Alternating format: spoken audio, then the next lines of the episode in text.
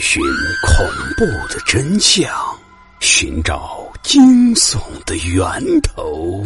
欢迎收听老刘讲故事，让你我一起彻夜难眠。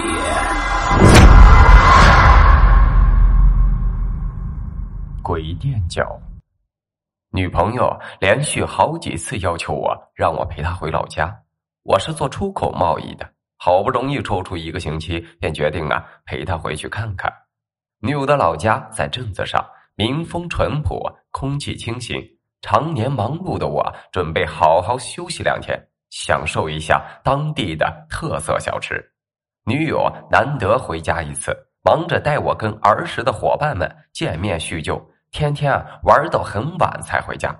他的父亲每每见我们晚回，脸色都不太好看。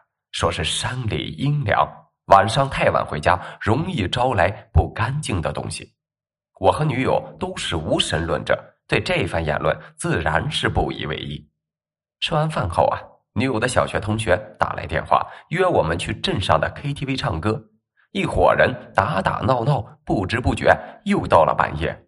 散伙之后，走在路上，我对女友说：“这下回去，你爸又要唠叨了。”小镇的夜色格外的宁静，走到港口啊，发现前面是灯火通明的，还伴着唱戏的声音。绕过去一看，原来啊是某家死了人，在办丧事。镇子里的风俗就是死了人要请戏班子来唱戏。经过的时候没觉得有什么，谁知道刚刚绕进巷子，就觉得一阵寒意从脊柱窜了上来。毕竟是大半夜的，巷子又黑，远远传来诡异的乐剧声，像极了鬼片中的情节，连我这个无神论者都不禁觉得是寒气森森。于是啊，手里捏着女友的手又紧了一些，拖着她赶紧往前走去。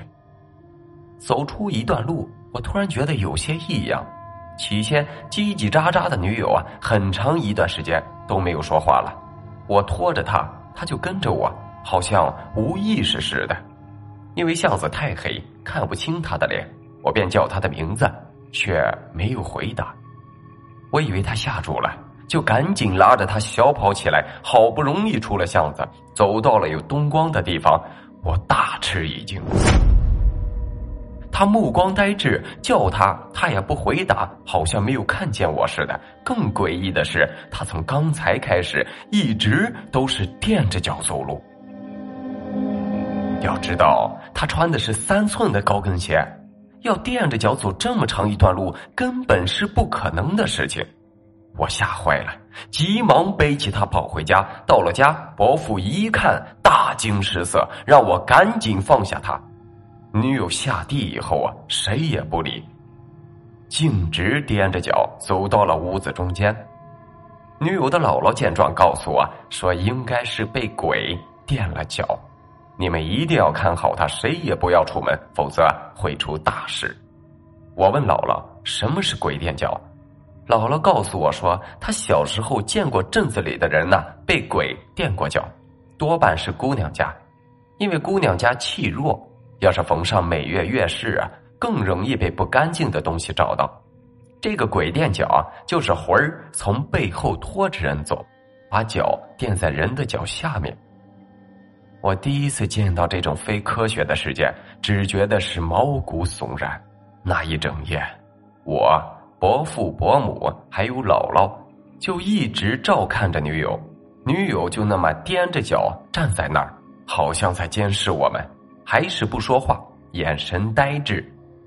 大家要是静止不动，他便没事儿；一旦有人起身，他就会默默的跟在你的身后。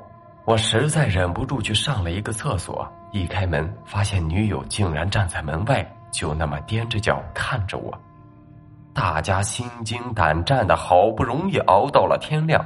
伯母出门去找镇子里的神婆，神婆来了之后，拿出个铃铛。在女友面前念了一段稀奇古怪的咒语，摇了摇铃铛，说也奇怪，女友就可以说话了，但是声音完全不像她平时的声音。后来神婆说，这是让灵体直接进入人体和阴间的人对话。神婆问女友的家住在哪儿，就带她过去了。我和伯父伯母在后面跟着，没想到就是我们那天晚上经过办丧事的那家。女友一见那家的人就开始嚎啕大哭，然后说了一些我们听不懂的事情，接着就晕了过去。我把女友背回了家，放在床上，问神婆拿出来了一个鸡蛋，烧了几张符，让我拿去厨房拿灶炉的灰、鸡蛋和符灰用沸水盛开，说是沾天地人畜的活气儿，拿给女友喝。给女友灌进去之后啊。过了半个小时，他才缓缓的醒了过来，一脸的疲惫和茫然。我们问他，知道自己昨天晚上干了些什么吗？他回答说不清楚，只觉得脚好痛，腿特别累。我说那当然了，谁颠了一夜的脚不痛啊？过了没几天，我们就回城市了。对于这件神秘的事情，我们俩都是只字未提。只是后来。再和别人聊到鬼神之事，我们再也不会铁齿的说没有了。